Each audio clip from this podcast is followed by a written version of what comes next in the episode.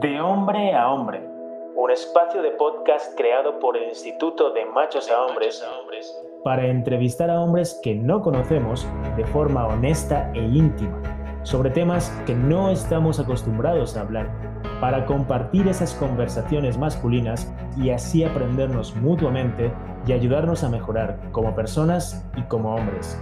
Yo soy Nico Nogués fundador y director del Instituto de Machos a Hombres, y te invito a escucharnos y a que conversemos. Desafiemos, juntos, al machismo. al machismo.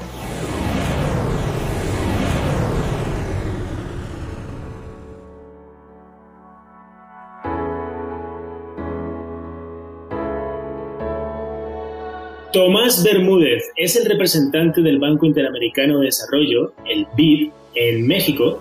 Anteriormente se desempeñó como representante del BID en Trinidad y Tobago y en Panamá y lideró también el Departamento de Inversiones de Capital de la Corporación Interamericana de Inversiones, actualmente denominada BID Invest, entidad afiliada al Grupo BID.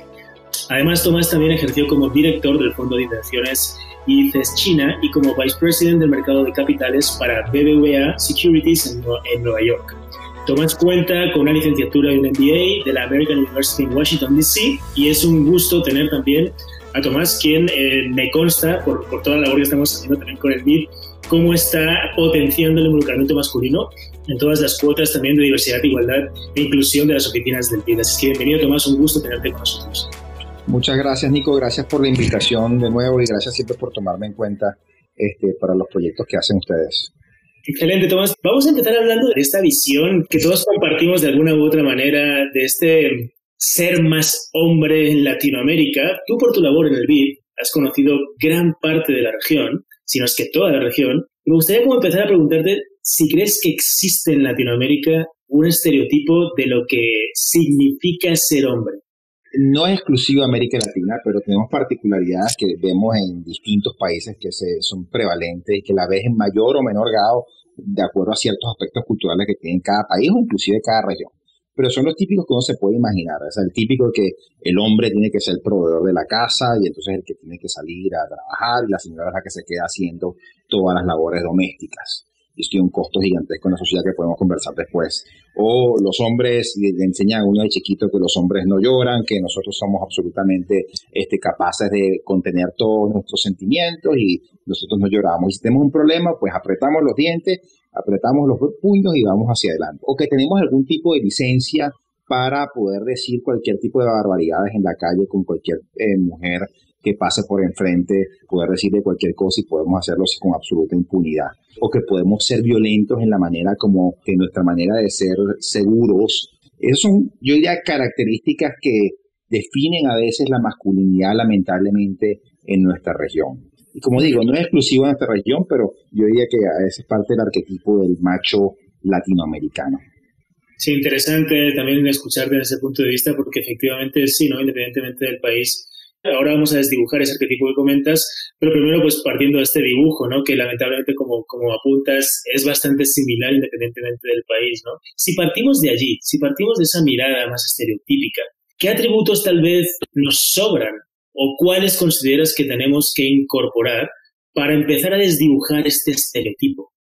unos que a veces no son tan obvios porque a nosotros nos enseñan a hacer todas esas cosas que te decía antes, pero para mí unos que para mí son como un concepto general que yo creo que como hombres tenemos que empezar a trabajar es aquel del analfabetismo, lo que he leído y yo lo comento mucho entre mis amigos, es que es el, analfabetismo emocional.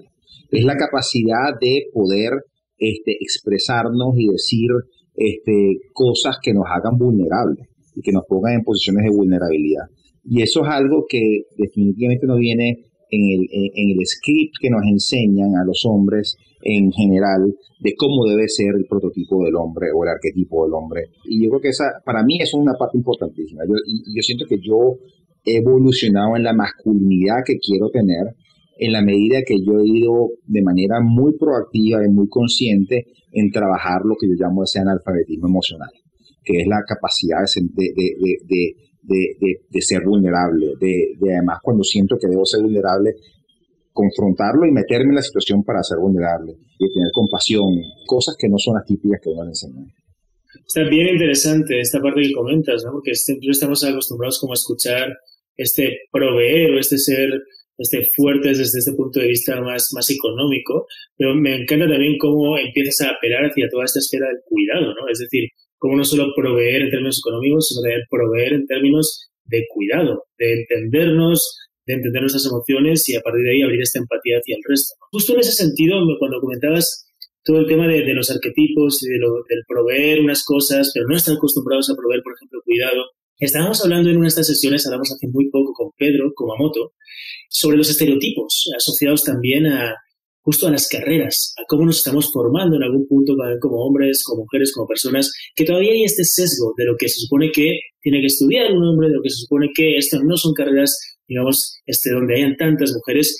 ¿Crees aún hoy en día que en tu terreno, por ejemplo, en la economía, en la administración de empresas, en el liderazgo de compañías, eh, por ejemplo, del sector bancario, como profesión, ¿tiene aún un sesgo que eh, privilegia más o que incluye más o que supuestamente es más de los hombres que de las mujeres? Ahí lo, que yo estoy observando, y, hay, alguna data sobre eso, pero un poco lo que veo uno hasta empíricamente, es que cuando tú vas a ver cómo se están graduando las chicas y los chicos de la universidad, cada vez hay mayor proporción de mujeres en algunas de estas carreras, inclusive hasta mayoritariamente en economía, que ha sido una tradición, una carrera, por ejemplo, tradicional de, de hombres, ya casi que están grabando igual hombres y mujeres de la carrera de economía, este, sobre todo a nivel de, universidad. Ya cuando van a hacer PhDs y doctorados, tiende a ser, la tendencia de hombres se mantiene más arriba. Pero en administración de empresas es similar. Lo que no se está traduciendo de manera igual es eso, cuando, esa, esa, ese tránsito de la academia, de la universidad, hacia el mundo laboral, por razones que ustedes conocen muy bien y que podemos comentar ahora en un momento, pero llegan todas estas personas que se que transitan de la universidad, tienen sus títulos en estas carreras, entran al mundo laboral y entran más o menos en, también en cierta paridad, siempre menos quizás, pero en cierta paridad. Y es a medida que van creciendo profesionalmente que se va haciendo la, la, brecha en el mundo que vivo yo, como me decías tú, en el mundo de, la economía y en el mundo de la banca en general, como la brecha se va haciendo grande cada vez más y ves como entonces a medida que van subiendo los escalafones dentro de las empresas, van quedando más hombres y menos mujeres por diversas razones, algunas este, inherentes a, a, los estereotipos y a los roles que supuestamente debe jugar cada quien en esta sociedad de acuerdo al script que nos dieron, y otras porque las propias empresas no están haciendo suficiente para dar las oportunidades para que las mujeres que tienen necesidades distintas puedan crecer de manera igual en, su profesión en, estos sectores. Me gusta mucho como apuntes también hacia la responsabilidad del sector o de las políticas privadas, porque se menciona mucho, digamos, las políticas públicas, lo que tiene que hacer también, las medidas que, tiene que se tienen que legislar, las medidas que tienen que también adoptar los gobiernos, etcétera, para promover la igualdad. Lo apuntes también a una parte muy interesante, es las medidas y esa cultura privada, cultura corporativa que también tiene que empezar a potenciar toda esta igualdad de una forma más tangible, más diversa, ¿no? Para un desarrollo. Y si hablamos de desarrollo, un concepto que podemos verlo pues desde muchos puntos de vista, tal vez el más conocido es el asociado muchas veces al, crecimiento de la economía, al, PIB de los países, que no necesariamente tiene en cuenta eh, el desarrollo sostenible eh, de los recursos, de los contextos, de, los cuales también depende eh, ese crecimiento económico podemos verlo también como un concepto pues asociado a un desarrollo, asociado más bien al decrecimiento, como dice Serlo ¿no? Como, como una corriente filosófica económica que al final del día quiere también un poco mantener un equilibrio entre la economía, el contexto, los seres humanos, la naturaleza. ¿Cómo podemos conciliar este concepto de desarrollo económico para que no sea a costa del control de los recursos del planeta, por ejemplo, para que sea en algún punto un concepto menos impositivo, menos controlador, menos machista, si queremos verlo así. El concepto que nos han enseñado también siempre, también es, el de, tú mencionas el de crecimiento, el crecimiento del PIB, el crecimiento, eso ha sido como un concepto adoptado por, por, los economistas y en el banco lo usamos de manera constante como elemento, vamos a decir, indicador principal es para ver cómo, cómo la evolución económica de los países. Y si es cierto con el crecimiento normalmente, en teoría, debería poder eh, ayudar a que distintos sectores de la población puedan estar mejor. Pero lo que nos ha enseñado la historia es que eso no es realmente necesariamente así. Hay una cantidad de medidas distintas. El crecimiento por sí solo no, no, no cuantifica el bienestar. Y, y hay, hay, medidas en las cuales yo no, yo no soy de los que piensa que debemos excluir el crecimiento como tal. El crecimiento es una variable importante que debemos medir y debemos seguir midiendo. Pero tenemos que incorporar a nuestro razonamiento y a la manera como hacemos política pública indicadores distintos que tomen en cuenta cosas con respecto al bienestar. Es decir, eh, tú puedes tener países que están creciendo a tasas muy altas, pero resulta que tienen sectores importantes de la población que no tienen agua, que no tienen este, servicios públicos básicos, buena educación, buena salud y además tienen un medio ambiente que se está deteriorando de manera importante. Entonces, tú tienes que ver esto de una manera mucho más completa con respecto a cómo tú estás este, solo quizás viendo una variable, pero no estás viendo todo en, en esta fase, en este tema de crecimiento. Y yo creo, yo o quiero creer, yo soy de los optimistas que de toda esta tragedia que estamos viviendo ahora hay cosas buenas que, que, van a salir. Y creo que, que de alguna manera lo que estamos viendo es quizás un reseteo de muchas de las cosas que pensábamos estaban como fijas o dadas por sentado antes, que ahora las vamos a pensar de una manera distinta. Yo quiero creer que vamos a valorar mucho más temas relacionados con el medio ambiente más o van a ser más top of mind de lo que eran antes y que vamos a evaluar cosas tan básicas, básicas como por ejemplo temas de salud pública, una red de salud pública primaria que funcione, un sistema de educación que incorpore elementos digitales y que eso ayude a cerrar brechas de una manera que no habíamos considerado antes. Yo pienso que esto, en esta crisis que estamos viviendo, hay también oportunidades nuevas, cosas que a lo mejor estaban ahí en el subyacente, pero que la situación nos va a obligar a hacerlas de manera más, más rápida, mucho más violenta, este, porque los incentivos se van a dar de esa manera. Entonces, yo siento que, un poco para resumir, no es el único indicador, obviamente, solamente el crecimiento, tenemos que ver esto de una manera mucho más amplia. Nosotros en el banco tratamos de hacerlo, tener indicadores mucho más amplios que miden el bienestar realmente, que no sea solamente un indicador de crecimiento.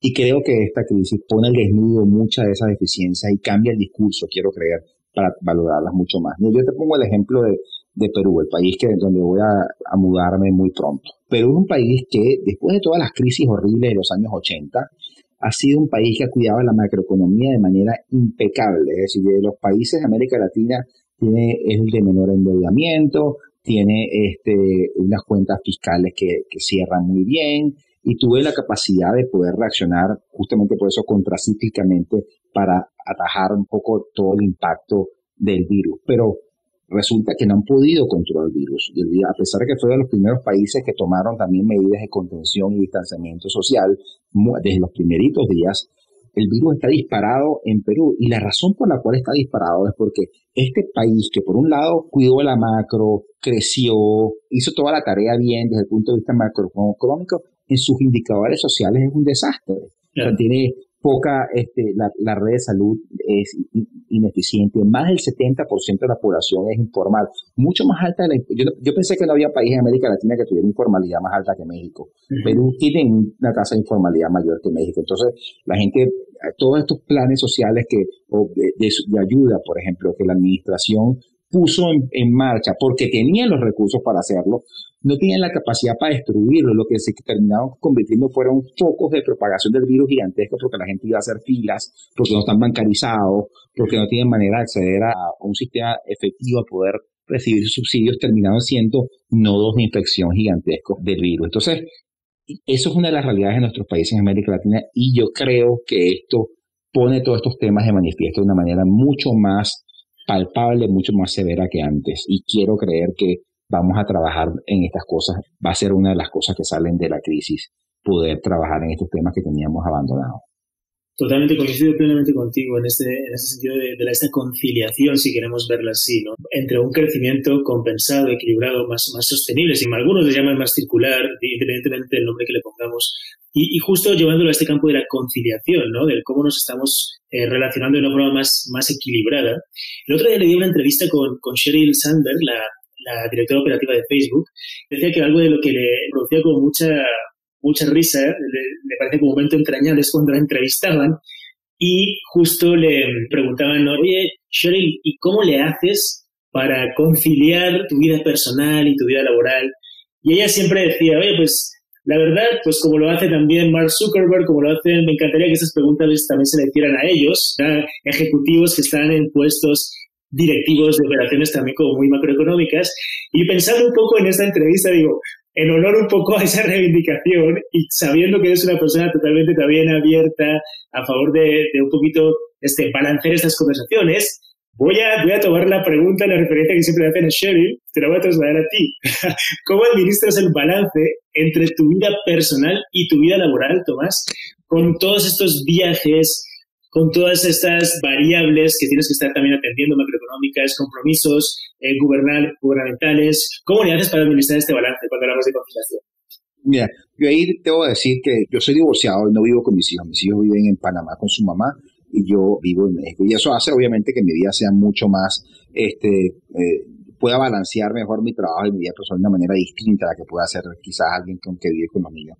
Pero te puedo decir lo siguiente, por ejemplo, para mí ha sido un compromiso que ah, no es negociable con mi jefe. Cada vez que tomo una nueva posición, el hecho de que yo pueda estar con mis hijos cierta parte del mes. Por ejemplo, yo ahorita en México tenía un acuerdo en el cual yo con mi jefe pasaba 10 días al mes en Panamá con mis hijos y trabajaba remotamente antes del COVID desde las oficinas del banco en Panamá y organizaba mi agenda alrededor de eso. Es decir, yo tenía todas mis reuniones externas con gobierno, con sector privado, con todo cuando estaba en México y las concentraba en eso. Pero pasaba 10 días al mes que estaba en Panamá trabajando desde Panamá y eso lo dedicaba la mayoría parte del tiempo a temas internos. Tenía había videoconferencias, pero temas internos para poder estar con mis hijos. Y para mí eso era algo que no es negociable. El COVID me complica la vida un poco porque ahora no sabemos cómo van a ser los viajes ahora este, en el futuro, qué tan fácil puede ser que te puedas montar un avión un día y salir al día siguiente, si van a haber los vuelos o va a haber cuarentenas y toda esa cosa. Pero, pero para mí es un tema como de priorizar las cosas. O sea, yo siempre pienso que, que uno, yo tengo la fortuna que es eso, tengo este, los chicos viendo con su mamá, yo, este, obviamente yo me encargo que ellos estén bien, que ella tenga todo el soporte que necesita para poder estar con ellos, pero mi caso es un poquito distinto. Yo lo que hago es entonces buscar ese espacio y es algo que, como te digo, ha sido tan importante para mí que ya mis jefes lo entienden como dado. Es decir, Tomás Bermúdez implica que va a pasar tiempo trabajando fuera en otro sitio porque esto para él no es negociable. Y así ha sido los acuerdos que he logrado y he tenido la fortuna de trabajar en un sitio que comprende esto y entiende que esto es posible y me permite hacerlo. Y cuando estoy en Panamá, tengo mis espacios muy definidos con ellos, en los cuales terminamos a ciertas horas, planificamos tiempo este, de las actividades que vamos a hacer con antelación, las películas que vamos a ver, lo que vamos a cocinar juntos, las cosas que vamos a trabajar juntos en la escuela. Es decir, hay como ya toda una dinámica de años que hemos logrado establecer. Y ellos pasan también temporadas largas conmigo en, en, en, México pasaban, por ejemplo, los veranos, los pasan conmigo. Y ahí lo que hacía era algo distinto, pues. Tenía la flexibilidad también de poder este, trabajar. Eh, yo, por ejemplo, trabajaba muy temprano en la mañana, lo estaban de vacaciones o en campamentos de verano, los salíamos y después yo me podía encargar de ellos en las tardes. Llegaba y trabajaba en las tardes desde casa y entonces ahí cocinábamos, hacíamos, limpiábamos y hacíamos las labores como nos las llamamos mezclando. Debo decir que, es un poco más cómodo de lo que es la realidad de los padres en general o madres en general en la región. Este, pero trato de hacerlo a pesar de la distancia, mantenerme conectado con ellos y darles los valores y la manera como quiero que crezcan. Este, y lo hemos logrado. Yo pienso que tengo una relación súper cercana y súper estrecha con mis hijos. La tecnología ayuda muchísimo, pero también esa disciplina de yo paso 10 días al, eh, mes allá, eh, no matter what, este, y los ajusto cuando son. Me parece muy inspirador lo que cuentas, porque, porque al final del día estás, estás también como poniendo de una manera muy honesta, muy cercana, estás compartiendo la importancia de establecer como unos límites claros también en cuanto a cómo darle prioridad también y cómo elevar al mismo grado de importancia lo que es tu entorno familiar, el cuidado de las relaciones, el desarrollo profesional, el ámbito profesional y en esa negociación que muchas veces suele estar descompensada desde el arquetipo, digamos, de las masculinidades. Con este ejemplo que nos pones en un caso muy tuyo, muy personal, muestra la importancia de esta negociación también interna, ¿no? Y me parece maravilloso ver esta perspectiva de hay cosas que no son negociables y hay cosas en las que también hay que priorizar y darle el mismo nivel de importancia tanto a los aspectos del cuidado más tuyo de tu gente, más cercana, como se los damos también a los ámbitos profesionales, que es históricamente a lo que más le damos prioridad, ¿no? Es muy interesante, gracias por esa honestidad para, para compartirlo. Hay una cosa, hay una cosa sobre Nico, yo creo que la gente espera que yo siendo hombre sería un poco más separado a mis hijos, por ejemplo. Por alguna razón, yo mi trabajo me llevó a otro sitio, por razones profesionales tengo que estar en otro sitio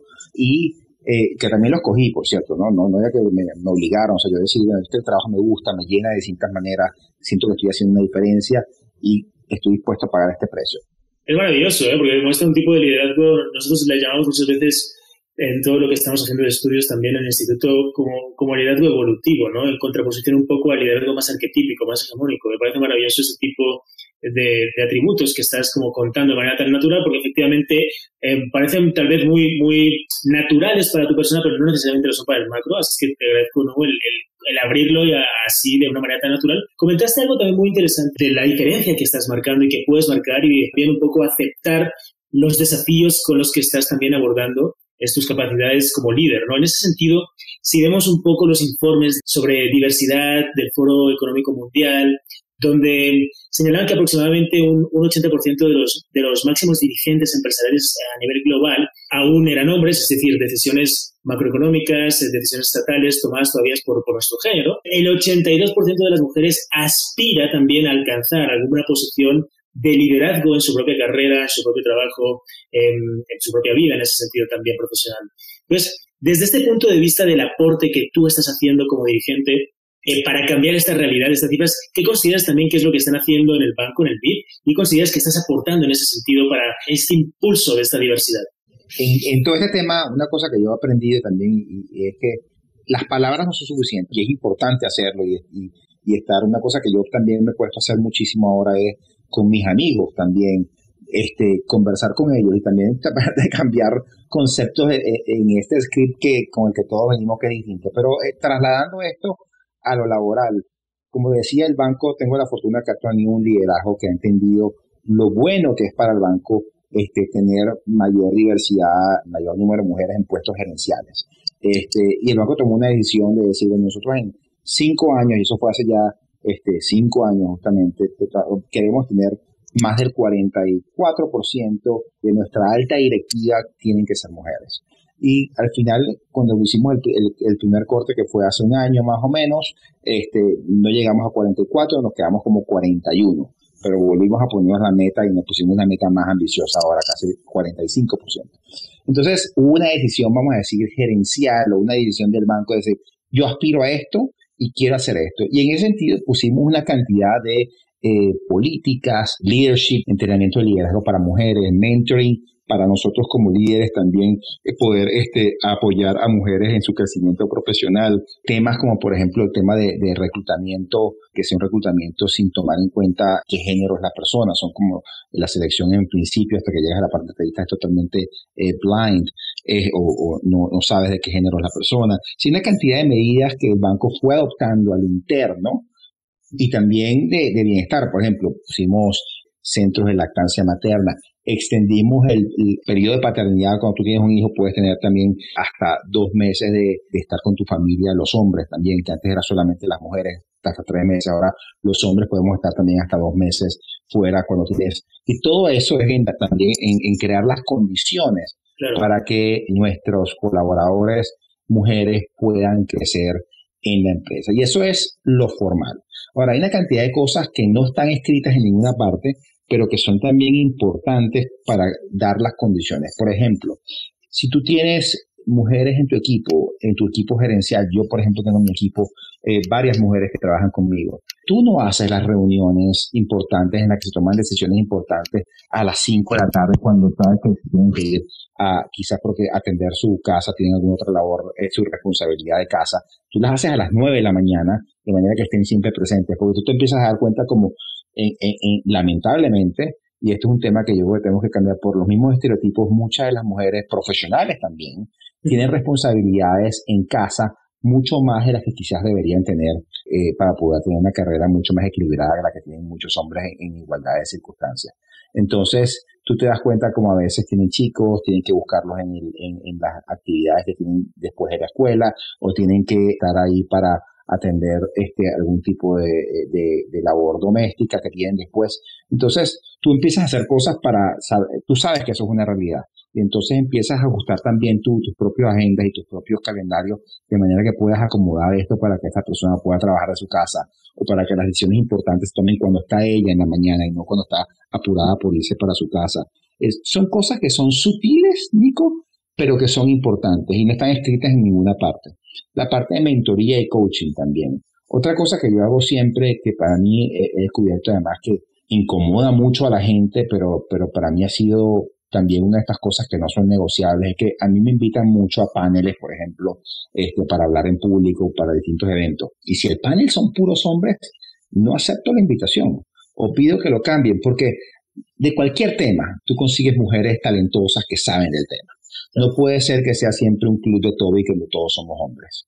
Entonces, pones a, tu invitado en una posición medio incómoda. Me ha pasado varias veces. En la mayoría de los casos, debo decir, Nico, reaccionan y dicen, ah, oh, tienes razón, no habíamos pensado, o estábamos buscando, pero no conseguíamos, pero vamos a hacer un mejor trabajo. Y al final aparece una mujer que es absolutamente extraordinaria en lo que va a aportar a esa reunión. Pero es la posición cómoda del default. Entonces yo creo que, hay que uno tiene que hacer cosas también que no están escritas de ninguna manera, pero que fomenten este cambio de mentalidad, esta manera distinta de ver las cosas y que obligue a una sociedad que está acostumbrada a pensar de una manera a pensar de otra. Totalmente, súper acertado también, bien, bien interesante, bien tangible, bien concreto, lo decías tú también con esta reflexión, ¿no? Muchas veces esto va más allá del discurso, suele ir todo el rato más allá del discurso, porque al final del día si solo nos quedamos en la parte discursiva, pues, pues la igualdad, la igualdad no, es un sustantivo, ¿no? Más bien es, es, eso, es un verbo, una práctica diaria que en estos detalles sutiles y sumamente importantes ayudan efectivamente a que se, a que se accione, ¿no?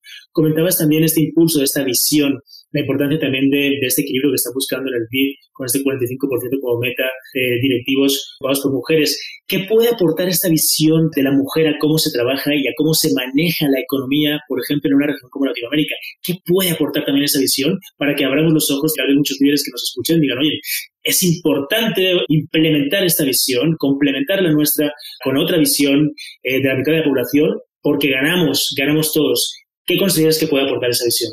Hay estudios de distinta índole que ya dicen, por ejemplo, y me acuerdo de México específicamente, uno de McKinsey recientemente, que dice lo importante que, o, bien, eh, el hecho de que cuando tú incorporas diversidad, mujeres en tu fuerza laboral, los resultados en general de la empresa son mejores, el retorno de, inversión es mejor, el retorno en equity es mejor, las acciones hasta se las empresas que son públicas se valoran mejor. Si hay una cantidad de indicadores que ya te dicen de manera muy clara qué empresas que tienen mujeres en puestos directivos les va mejor. Entonces, no solamente es un tema de igualdad o de equidad, sino es un tema de que esto es bueno para tu negocio. Vamos a dejar eso por un lado. Pero después, lo que he observado yo, Nico, muchas veces es que cuando tú pones un equipo que es diverso, y lo veo constantemente en mi día a día, las mujeres te traen algo a, a la discusión, a la mesa, que es una perspectiva distinta a veces de ver las cosas, que es súper enriquecedora de las cosas que yo pienso que, me, que, que, he podido observar, en general son muy buenas jugadoras en equipo, o sea, tienden a, entender las distintas intereses o, la, o, las cosas que mueven a los distintos componentes del equipo y tienden a ser las armadoras a veces que la cosa funcione bien son excelentes mediadoras, por ejemplo, también. Cuando tú se arma una discusión en la cual a veces los hombres tendemos a siempre, tú sabes, tener la razón y decir la cosa porque pues no siempre, ellas tienden a tener un efecto mediador siempre que, que a veces como que logran equilibrar la cosa mucho mejor a que tuviera solamente hombres en la mesa discutiendo quién tiene la razón. Y yo siento que tienen e, e, esas cualidades. Son también, y esto no sé si suena como prototípico, pero yo sí siento, lo veo constantemente, que tienden a ser muy buenas planificadoras y organizadoras. Yo creo que esa cualidad que tienen las mujeres este, de ser increíblemente multitaskers entre lo que hacen en la casa, mamá, trabajo, esposa, todo esto, son muy buenas planificadoras y organizadoras en general.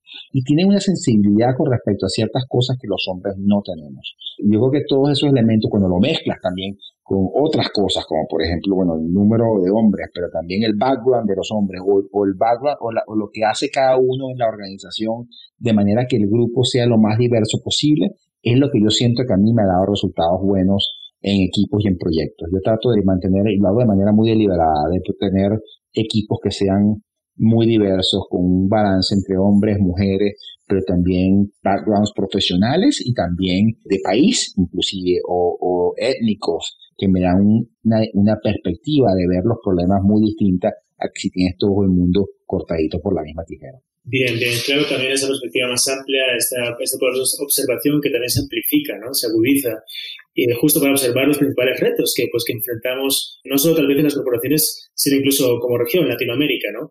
Precisamente sabemos de esos retos, de esos problemas, ¿no? Pues sabemos que la brecha de género es, es uno de los grandes retos se estima que si hablamos de brecha de género, eh, aproximadamente estamos hablando en el ámbito económico de unos 257 años, imagínate, más de dos siglos. si estamos hablando de qué otros retos enfrenta Latinoamérica que tú estés viendo, por ejemplo, en términos de justicia social y ambiental, ¿cuáles son los principales retos en términos de justicia social y ambiental que estamos viviendo, que se tienen en Latinoamérica?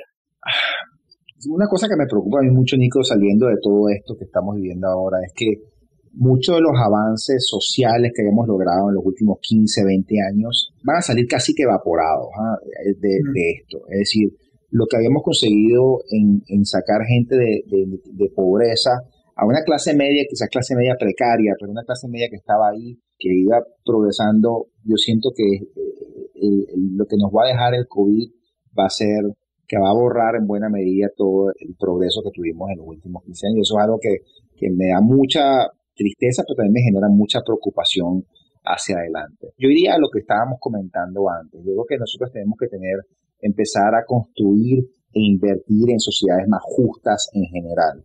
Y eso es invertir en las cosas que son realmente importantes. Es decir, tenemos que empezar a invertir en, en educación, en salud, en tener una red de protección básica que sirva para momentos como estos, poder amortiguar el golpe, porque parte de lo que tienen los países nuestros ahorita es que no teníamos amortiguadores para todo esto. Por ejemplo, los países desarrollados tienen seguros de desempleo, tienen una posición fiscal que les permite ser contracíclico.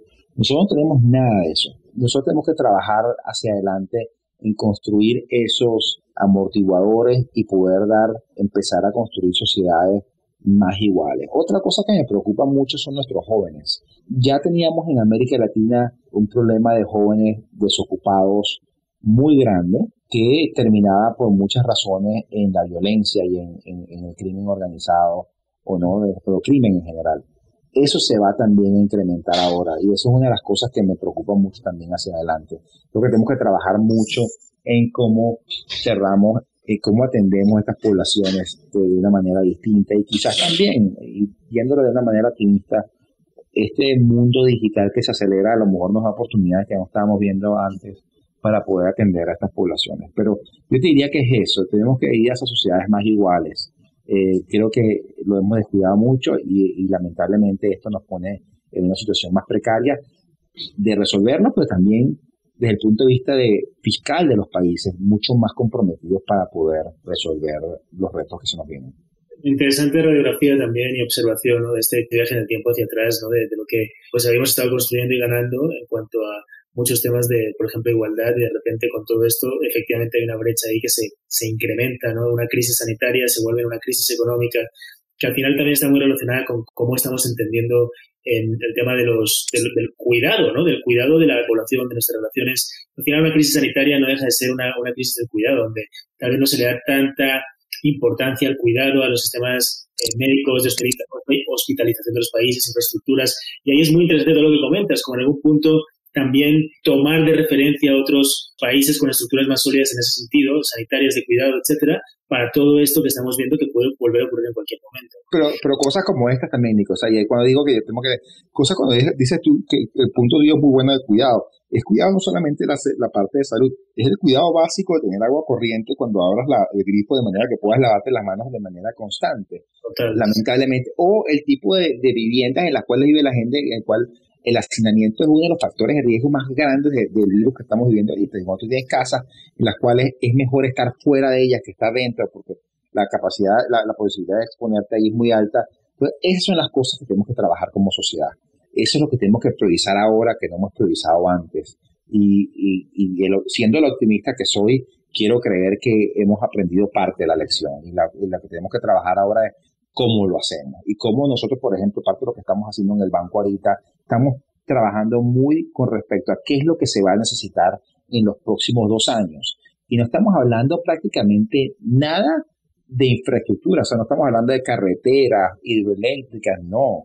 Es la única infraestructura que estamos hablando de infraestructura social, infraestructura este, de agua y saneamiento, este, eso es lo que los países nuestros van a necesitar saliendo de esto. Y después todo al cerrar la brecha digital que se hace fundamental, porque puso de manifiesto las gigantescas desigualdades que tienen nuestros sistemas educativos. Algo tan complejo que se puede resumir justo a lo que lo estás llevando, ¿no? Aspectos tan básicos como pues eso, el agua potable, la sanidad, los hospitales, infraestructuras que tienen que ver más con la potenciación y la mejora del tejido social, toda la parte digital también comentabas a los estudiantes y off the record comentábamos un poco este abismo que se ha abierto tras esta crisis sanitaria en la economía de todos aquellos que en algún punto estamos subidos en lo que llamamos economías digitales, eh, de, de, todos aquellos que no, no, no han podido, no saben cómo y aún pues marca una gran diferencia este mundo digital cuando suceden cosas que tienen que ver con un contacto físico, con una subsistencia dependiente de él, salir cada día a ganarse la vida, ¿no? O sea, sí es verdad que es un poco volver a lo básico desde esa perspectiva más de eh, el cuidado como parte fundamental de la, de la acción del, de las compañías y de los gobiernos. Desde ese punto de vista, Tomás, ¿qué se puede aportar? ¿Qué, qué crees tú también que pueden aportar las principales compañías o los principales líderes empresariales para ayudar a, a afrontar estos desafíos que comentas? Es una cosa que yo creo que es una de las cosas que quizás que están igual o más desprestigiadas en el, mundo que vivimos y en América Latina en particular es el sector privado, los empresarios. Los empresarios tienen, yo siento que tienen que entender que su, y esto aplica para todo, incluyendo los temas que estábamos hablando, lo que es el, corazón de, este podcast, que es el tema de género. Pero los empresarios tienen que entender que su responsabilidad en este mundo que vivimos va más allá de generar empleos y pagar un salario. Es decir, tu responsabilidad va más con todo el mundo que te rodea, porque y con todos los stakeholders, la sociedad en la que vives y en el país en que vives.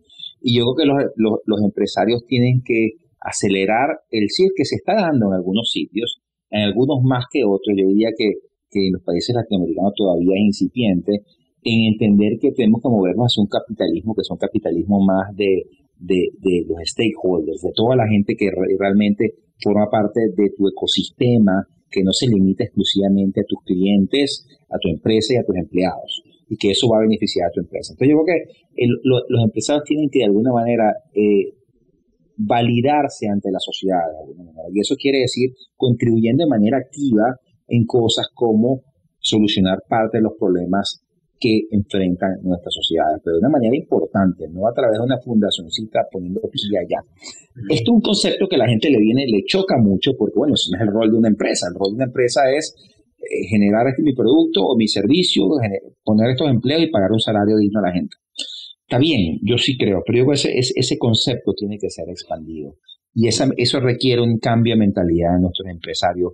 Tú no vas a solucionar los problemas que le corresponden al Estado. Yo no estoy diciendo eso pero tiene que tener una posición mucho más proactiva para solucionar este problemas inherentes a nuestra sociedad, de lo que ha sido hasta ahora el rol del sector privado. Es un concepto que de alguna manera está tomando un poco de cancha ahora en algunos países, inclusive en países desarrollados, porque eh, el problema de la desigualdad, guardando las distancias, es un problema que se está convirtiendo en un problema global.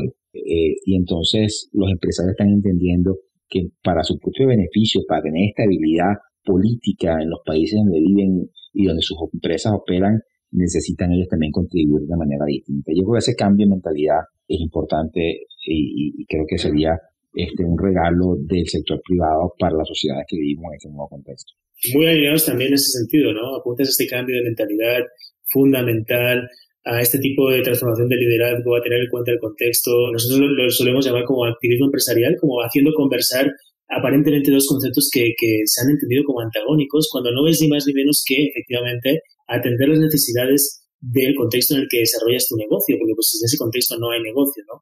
En, eh, en ese sentido, Tomás, ¿cómo podríamos llevar eso a los gobiernos o qué ves tú, cuál es la oportunidad también de nuestros líderes desde el sector gubernamental para aportar a esta transformación, a estos retos que estamos viviendo y en el cual nos estamos metiendo justo tras esta crisis sanitaria económica? O sea, esto es una idea que se me acaba de ocurrir ahorita con tu pregunta, pero, pero, pero es algo que, que no veo por qué no pudiera hacerse. Ante la magnitud de la crisis con la que vamos a salir del otro lado, Nico, yo creo que va en el beneficio del sector empresarial y vamos a hablar cualquier país, pero digamos de México, que se organicen con base a una serie de, vamos a decir, de acciones concretas en una serie de áreas que son relevantes para el país post la pandemia y que de alguna manera se organicen en generar ideas de cosas que se pueden hacer y pongan sus brazos económicos, sus fundaciones, sus cosas sobre temas muy concretos que, que le resuelvan un problema a la gente, en la escala que sea, ¿ah? porque como te digo, el sector privado al fin y al cabo yo no, no, puede resolver el problema que, que realmente le corresponde al Estado resolver, pero puede resolverlo en cierta dimensión. Por ejemplo, si es un tema de salud en, en zonas rurales, bueno, ¿por qué el sector privado no se puede organizar para atender este cierto dolencia de salud en ciertos sitios a través de una campaña en particular que puedan tener un impacto, no sé, se me ocurre algo que esté relacionado a, cuidados básicos, por ejemplo.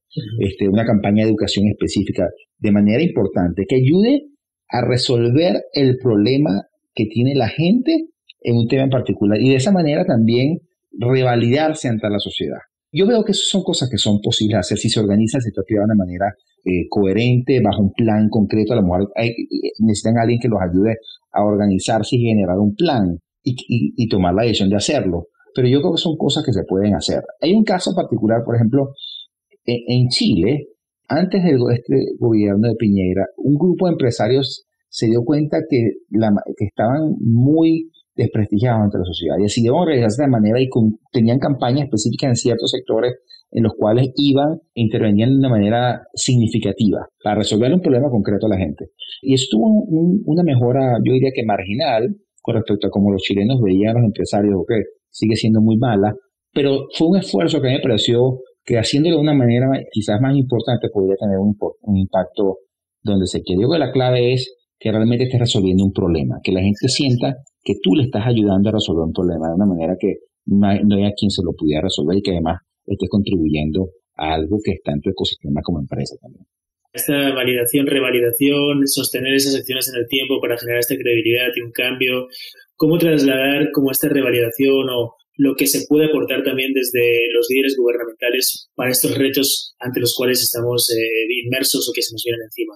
El, el mundo post-COVID va a requerir grandísimos consensos entre todas las sociedades, por lo menos lo que yo estoy viendo en América Latina. Los países van a salir tan tropezados de esto, que no solo va a ser a través de consensos nacionales, a través de qué es lo que se debe hacer, que vamos a poder estructurar una serie de políticas y de medidas hacia buscar soluciones a, la profundidad de los temas. Entonces yo creo que los, los líderes políticos son los primeros que deben propiciar este diálogo de creación de consensos que va a ser con sus opositores, primero, con el sector privado y con vastos sectores de la sociedad civil. Y de generar un ambiente que sea más bien, que no sea de polarizar, sino de generar esfuerzos, porque esto va, va a, tocar países de una manera tan significativa, quizás no sé si sea el caso en México o de Brasil, pero hay otros países que están, se van a ver tan afectados que si no se generan consensos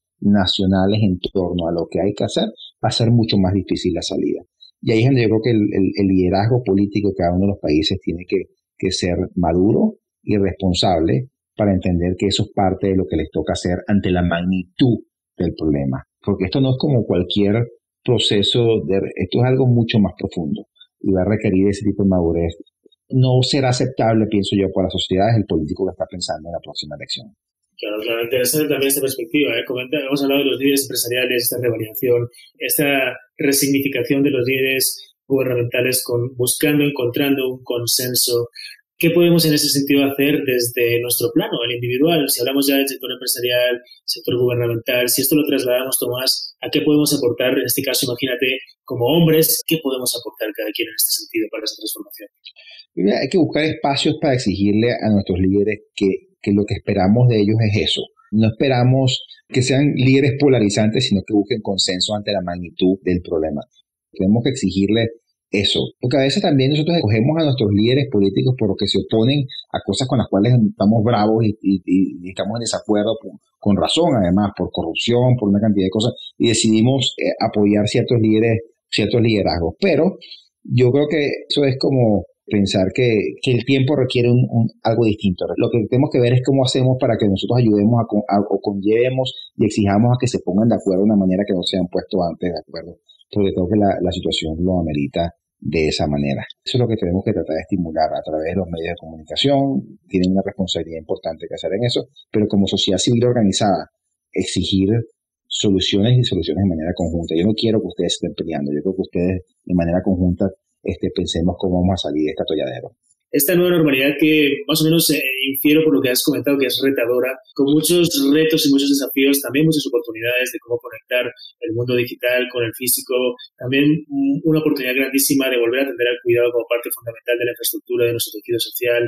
Eh, ¿Cómo, cómo definirías esta nueva normalidad? A mí no sé si me encanta el término, más bien este, tal vez este, próxima realidad, no sé ni siquiera cómo llamarla. Eh, muchas veces me, suena esto de New Normal is gonna be the same shit. muchas veces, pero más bien, ¿qué, ¿qué, qué, es para ti o cómo, cómo te imaginas esta nueva normalidad si es que queremos verla como, como algo nuevo? A mí no me gusta llamarlo nueva normalidad, yo digo que es como un reset, como aquí estamos apretando el botón de reset en muchas cosas que nos han hecho daño.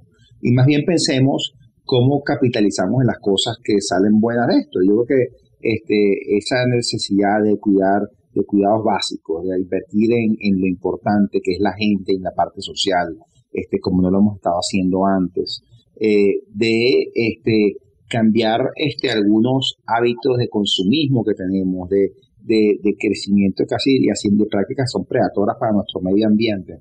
Yo creo que eso son cosas que pueden salir de acá. Y yo soy relativamente optimista con eso, te, lo digo con toda honestidad. Yo soy tan optimista, por ejemplo, que los políticos se van a poner de acuerdo. Eso, eso, eso soy mucho menos optimista en eso. Y que los empresarios van a cambiar su mentalidad de la noche a la mañana. Quizás sí. Pero sí soy optimista que esto que nos ha tocado vivir nos va a poner en una senda distinta a valorar cosas que antes no valorábamos igual. Y tenemos que capitalizar en eso.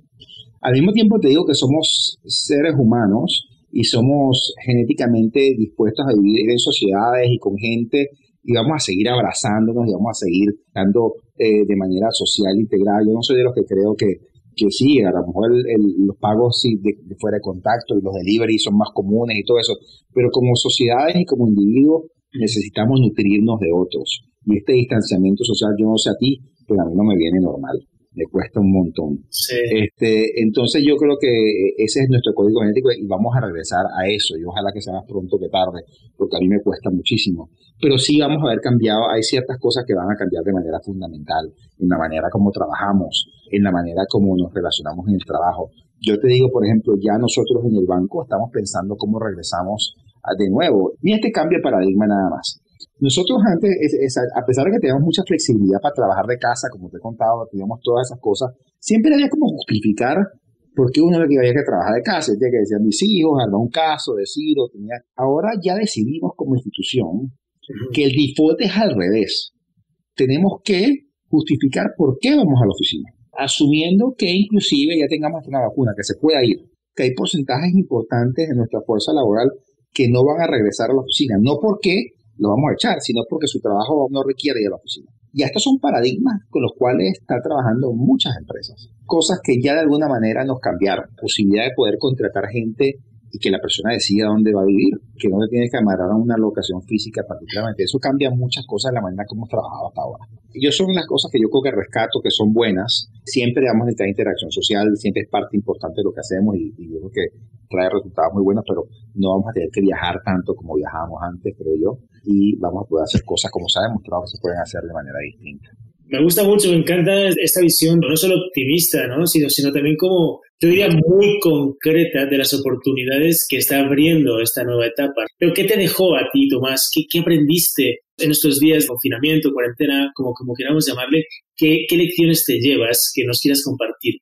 A ver, creo que una que me llevo es establecido rutinas y disciplinas que yo, yo he sido disciplinado siempre, pero no, no, no tanto como ahora. O sea, me siento que soy mucho más aterrizado a cosas que, que, valoraba antes, que las valoro muchísimo más ahora. Posibilidad de estar en mi casa me ha abierto posibilidad de hacer cosas que antes hacía muy ocasionalmente, como por ejemplo cocinar, poder estar con mi pareja y cocinar y, hacer cosas que, que no, no, no hacíamos antes con la frecuencia que lo hacíamos. Disfrutar mi casa como no la había disfrutado en años, en años. este, El tipo de vida que tenía yo era una vida en la cual estaba siempre trepado en un avión, yendo de un sitio a otro, saliendo de la casa muy temprano y regresando en la noche muy tarde. Y poder estar en la casa y disfrutar este sofá que no me sentaba tantas veces en este sofá, o, o este sofá está más cómodo de lo que pensaba, o es menos cómodo de lo que pensaba. Y me he conectado con cosas que hacía antes que no estaba, que había dejado de hacer. Por ejemplo, yo hacía chikung hace tiempo, Qigong, este, una práctica, una especie de... Eh, y, estoy súper conectado otra vez con mi Qigong y estoy buenísimo, muchísimo y esto ha sido súper bueno. Mis meditaciones también. Tengo una rutina matutina que mantengo, la tenía cuando trabajaba, que iba a trabajar a la oficina, pero ahora la tengo como mucho más he agregado cosas, como que ya el desplazamiento a la oficina me permite hacer cosas que no hacía antes. Entonces, ahora hago mi ejercicio, medito y chikung, escribo. Nada, estoy como disfrutando mucho, yo diría que disfruto mucho mi casa y disfruto mucho la vida de hacer cosas que no disfruto, eso que se te va la vida, a veces también entre llamadas de Zoom, de Webex y de Teams. Este, que, que, lo hemos logrado normalizar. Yo creo que pasamos de una absoluta histeria algo mucho más normal que ya hemos logrado como que generar la costumbre y entonces empiezas a crear hábitos. Pero igual sigue, pues, yo siento que la pantalla me cansa muchísimo más que la interacción con gente. Ya yo a las seis y media no quiero volver siete de la noche, no quiero ver el teléfono más nunca. No lo veo a veces hasta el día siguiente. Claro, claro, claro, claro. Pues estamos en el límite de ese horario para, cerrar con broche de oro y justamente, pues, como bien lo dices, marcar esos límites súper sanos, dedicaros el tiempo que nos merecemos, disfrutar del sofá, del chikung, práctica, por cierto, maravillosa. Dos preguntas de cierre. La primera sería, hombres que nos escuchan también, algunos con curiosidad, otros con convicción, otros con dudas, ¿por qué deberían ellos también interesarse en, formar parte de esto que llamamos diversidad, igualdad e inclusión? Mira, te voy, a, te voy a decir la parte personal y después quizás la parte profesional. La parte eh, personal es lo que hago con mis hijos de manera regular. Y es decir, yo, yo, yo siento que este script y esta cosa no solamente nos hace daño a nosotros como hombres, sino que hace daño a toda la gente que está alrededor nuestro. Como tenemos estas actitudes que hemos descrito al principio del programa de, estos estereotipos o de estas, estas actitudes que nos enseñan cómo debemos ser los hombres. Yo lo que trato de enseñarle a mis hijos lo más que pueda es eliminar ese analfabetismo emocional. Es decir, que sean capaces de ser vulnerables, que sean capaces de ser este, de, de, de, ser expresivos con lo que siento, que, estén dispuestos a pedir ayuda, que sean capaces de poder tener conversaciones con sus amigos con respecto a lo que están sintiendo y los problemas que están teniendo y no solamente hablar de fútbol o de el juego de Nintendo que están conversando. Eso es lo que hago yo desde el punto de vista que yo no lo tuve, vaya, güey. Yo, yo, lo mío ha sido el descubrimiento de mi masculinidad es un proceso, es un ongoing process, ¿no? No, es algo que yo todavía constantemente tengo que estar recordándome de, conscientemente que cuando me siento que me meto en el script con el cual me crié. Entonces esto es un, un, yo creo que va a estar además en progreso toda mi vida. Pero yo también trato de darle a mis hijos algo que yo no tuve, que es esa, esa, vamos a decir, esa manera distinta de lo que debe ser una masculinidad interpretada de la manera correcta, que es ser compasivo, este, lo que decía, vulnerable, este, expresivo. Y eso además requiere un valor que nos enseñan en el script de hombres, que es ser valiente, porque tú no puedes ser vulnerable si no te atreves y eres valiente a ponerte en una posición de vulnerabilidad. Entonces, eso es algo que desde Y desde el punto de vista profesional, lo que yo diría es, las empresas se benefician tanto más de tener una fuerza laboral diversa, en las cuales las mujeres aportan cosas que simplemente los hombres no estamos en capacidad de, contribuir y hay infinidad de resultados que dicen lo bueno que son para los equipos de trabajo y para las empresas en general tener mujeres que son buenas mediadoras, que saben organizar, que planifican bien, que son más sensibles a ciertos temas, que logran amalgamar al, al, equipo de una manera que a veces los hombres solos no podemos, este, que son sensibles y a veces lideran desde un punto mucho más sensible que el de los hombres. Eso es bueno, lo he demostrado yo en mi vida profesional una y otra vez y trato de construir equipos así siempre. Así que eso, eso es lo que yo diría en, en, en la parte, en lo estrictamente profesional, hasta por beneficio propio de lo que hago, pero en la parte personal, porque estereotipos no solamente le hacen mal al individuo, sino a todos los que están alrededor y a la sociedad en general. Porque de estos estereotipos salen cosas tan horribles como la violencia, los homicidios y los femicidios que salen de estos estereotipos que todos conocemos bien. Analfabetismo emocional, abrirnos a nuestra vulnerabilidad, al cuidado, poner límites, saber marcar también este espacio personal, este espacio de cuidado de nosotros, de nuestras relaciones, compaginarlo con nuestras aspiraciones eh, laborales, ver que esta perspectiva de diversidad, igualdad e inclusión nos es beneficiosa también como varones, como profesionales, como sociedad, como personas.